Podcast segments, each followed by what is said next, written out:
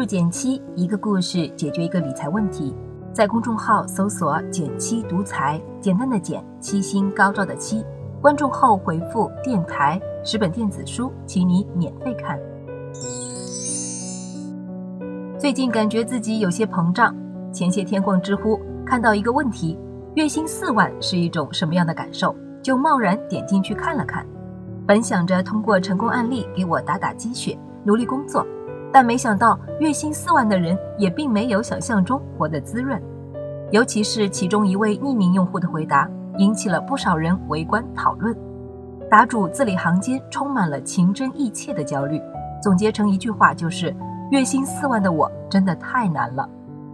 先看看答主的背景信息，至少从学历上就跑赢了全国百分之九十的人，女博士，在上海工作已经五年，税前月薪四万二。是三星，年终奖能拿个一点五倍的月薪，再算上福利津贴，每月实际到手是三万四。除了高收入外，女博士的家庭生活也挺美满，找了个老公也是博士，两人有一个孩子，年纪尚小。虽然老公因为行业的原因收入远不如自己，税前月薪两万，实际到手一万三的样子，但夫妻俩合计税后月入也能有四万七了。妥妥的高收入者，实名羡慕。但答主却说：“我过得非常沮丧而自卑。”好吧，你不信？答主直接把自己家的每月家庭固定支出晒了出来，小到水电物业，大到家庭旅行，算了算，他们一家五口月支出在三万四千五百元左右。虽说他的回答里没有提到任何的投资情况。但从账单的完整度和条理性，以及每月能硬挤出一万元用来做强制储蓄来看，还是有些基础理财知识的。其中还有个细节我印象挺深的，说是他们家的财务状况紧张到什么地步呢？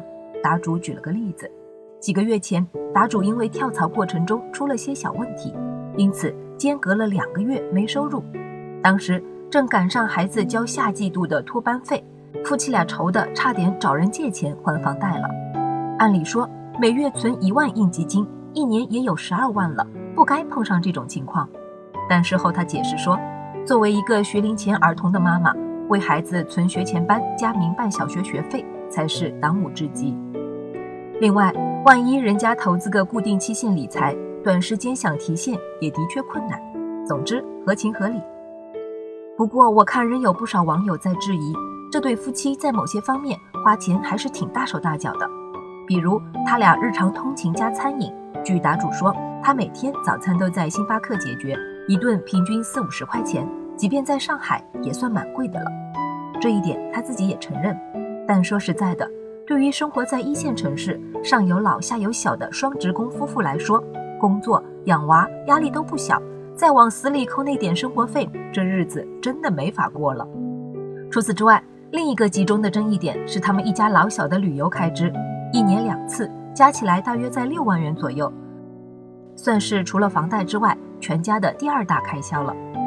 很多人都觉得花这钱没必要，但要我说，这笔开支均摊到一家五口人身上，再考虑到寒暑假、十一旺季等因素，预算其实挺合理的。从不少回答的细节上来看，他也尽可能的精打细算，节约开支了。至于对孩子教育到底有没有好处，那真是见仁见智了。答主的回应很直接：上海的孩子如果不出去看看，提高眼界，真上不了台面，假期作业都交不上，幼儿园和小学的面试搞不好还会被问到。想想夫妻俩都是博士，朋友圈、同事里怕也都是旗鼓相当的角色，自然不希望自己的孩子落下，这就是真实的同辈压力。其实，在认真看过这位高薪妈妈的回答之后，我还挺能理解她的。人往高处走，这是所有人都期望的。换言之，这也是推动我们不断前进的动力，无可厚非。之所以会焦虑，还是期望与现实距离太大造成的。拿着四万的月薪，却奋力想够上八万的生活，心理落差自然大了。所以，想在快乐和保持进步之间找平衡，期望管理很重要。这让我想起哈佛心理学教授泰勒·本·沙哈尔在《幸福的方法》里提到的一个幸福四象限：越是那些对当下和未来都充满信心的人，越容易从生活中获得幸福感；反之，则深陷焦虑。但问题是，如何才能保持对未来和现在的信心呢？适当的拉近预期和现实的距离，是每个人都可以去尝试的，并非自己是学霸就强求孩子同样优秀。月薪五千的，也别急着向有房有车、财务自由的人看齐。学会在进步的路上给自己设置阶段性小目标，比幻想着一蹴而就要现实的多，也更容易做到心里有数。就像本杰明·富兰克林说的：“人的幸福因撞到千载难逢的大运而得者为数寥寥，由日积月累的小惠而生者比比皆是。”所以，如果向前跑得太累了，不妨调整一下短期目标，给自己一个喘息的机会。毕竟，人这一生。拼的也不是三五年的短线爆发，而是七八十年间的稳定收益，不是吗？